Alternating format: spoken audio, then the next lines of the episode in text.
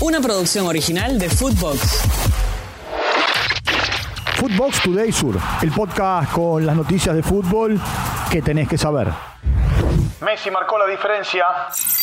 La Argentina le ganó a Perú 2 a 0 en el Estadio Nacional de Lima. Lionel Messi marcó un doblete para la victoria del equipo de Lionel Scaloni. Messi es el máximo goleador de las eliminatorias sudamericanas con 31 anotaciones. Divo Martínez acumula 712 minutos sin recibir goles. La Argentina tiene 12 puntos y recibirá a Uruguay en la próxima jornada. Perú tiene un solo punto y visitará a Bolivia. Tiempo de escuchar a Lionel Messi.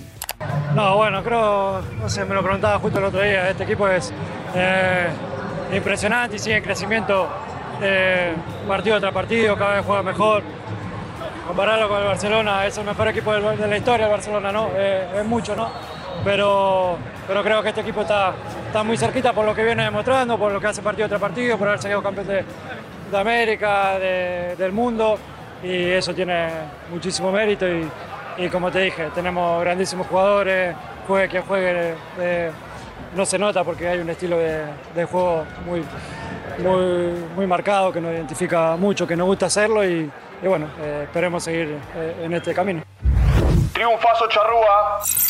Uruguay le ganó a Brasil 2 a 0 en el estadio Centenario. Darwin Núñez y Nicolás de la Cruz marcaron los goles. Uruguay le ganó a Brasil después de 22 años por las eliminatorias y los brasileños perdieron después de 37 partidos en la competencia internacional. El equipo Charrúa tiene 7 puntos y visitará a la Argentina, mientras que Brasil, que también tiene 7 puntos, visitará a Colombia. Tiempo de escuchar a Ronald Araujo. Bueno, primero muy, muy feliz, muy feliz por la, por la victoria. Un lindo partido que, que, hicimos ante un gran rival, ¿no?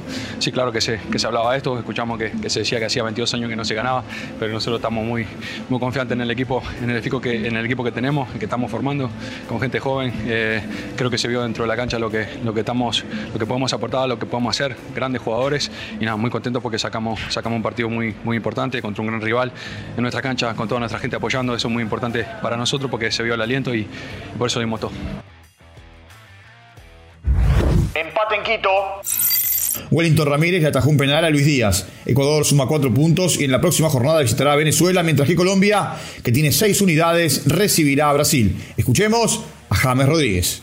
Partido duro, eh, pienso que estuvo parejo. Eh, después del penal hemos tenido ahí el gol, pero no sé, creo que fue mano, tengo que verla adentro. Pero bueno, al final creo que es un punto bueno. Primera victoria. Paraguay ganó 1-0 a Bolivia en el estadio Los Defensores del Chaco. El único gol del partido lo marcó Antonio Sanabria. Paraguay tiene tres puntos y visitará a Chile en la próxima jornada, mientras que Bolivia, sin unidades, recibirá a Perú. Esto dijo Tony Sanabria tras el partido.